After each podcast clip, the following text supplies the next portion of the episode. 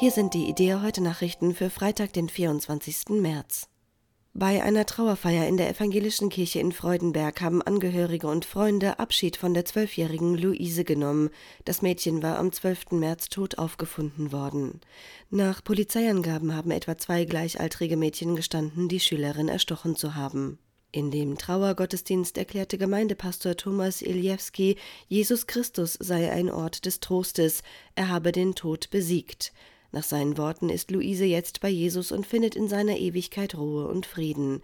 Luise war in der evangelischen Kirche in Freudenberg getauft worden. Nach ihrem Tod kamen viele Freudenberger dorthin, um zu beten, Kerzen anzuzünden und Worte der Anteilnahme in ein Kondolenzbuch zu schreiben. Die evangelischen Landeskirchen und die katholischen Bistümer in Niedersachsen und Bremen haben sich gegen eine Kommerzialisierung der Sterbehilfe ausgesprochen. Zum Hintergrund das Bundesverfassungsgericht hatte vor drei Jahren das Verbot der geschäftsmäßigen Suizidbeihilfe gekippt und zur Begründung erklärt, es gebe ein umfassendes Recht auf selbstbestimmtes Sterben. Der Bundestag berät derzeit über verschiedene Gesetzesentwürfe zur Neuregelung der Suizidbeihilfe. In einem Thesenpapier schreiben die niedersächsischen Kirchenleiter, das neue Gesetz müsse sicherstellen, dass Betroffene letztlich eine eigenverantwortliche Entscheidung treffen könnten. In einem Thesenpapier schreiben die niedersächsischen Kirchenleiter, das neue Gesetz müsse sicherstellen, dass Betroffene letztlich eine eigenverantwortliche Entscheidung treffen könnten. Niemand dürfe durch Sterbehilfeangebote unter Druck geraten, deswegen dürfe es auch keine Werbung dafür geben.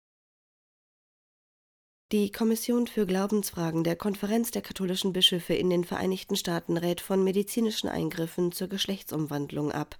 In einer entsprechenden Erklärung werden katholischen Krankenhäusern moralische Kriterien an die Hand gegeben, um zu entscheiden, welche Eingriffe das Wohl des Menschen förderten und welche schädlich seien. Als Beispiel für unmittelbare Besorgnis nennt der Ausschuss Eingriffe zur Behandlung von Menschen, die ihr Geschlecht wechseln wollen.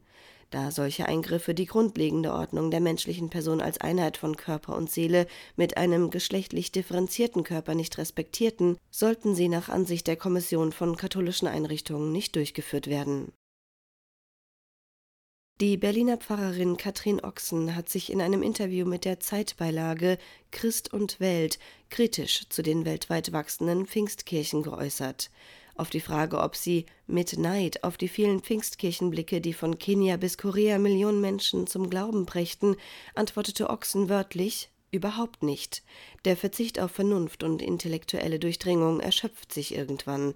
Ich sehe Strömungen in diesen Kirchen, da würde ich sagen, das kann nicht Sinn der Sache sein. Mitglied in einer Kirche zu sein, hält sie für sinnvoller. Ochsen ist Pfarrerin der Kaiser Wilhelm Gedächtniskirche am Breitscheidplatz. Der Ökumenische Rat der Kirchen, kurz ÖRK, und die römisch-katholische Kirche wollen sich auch in Zukunft gemeinsam für Gerechtigkeit, Versöhnung und Einheit einsetzen. Das teilte der Weltkirchenrat am 23. März mit.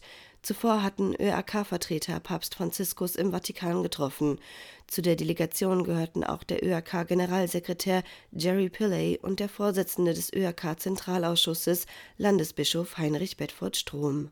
Bedford Strom sagte, wir waren uns einig, dass es unser gemeinsames Anliegen sein muss, in einer geteilten Welt Zeichen der Einheit und Verständigung zu setzen. Dazu brauchen wir eine Ökumene des Herzens, die auch dort, wo die institutionelle Einheit der Kirchen noch nicht erreicht ist, ein klares gemeinsames Zeugnis für Christus gibt. Dieses Angebot ist spendenfinanziert. Mehr Nachrichten finden Sie jederzeit auf idea.de.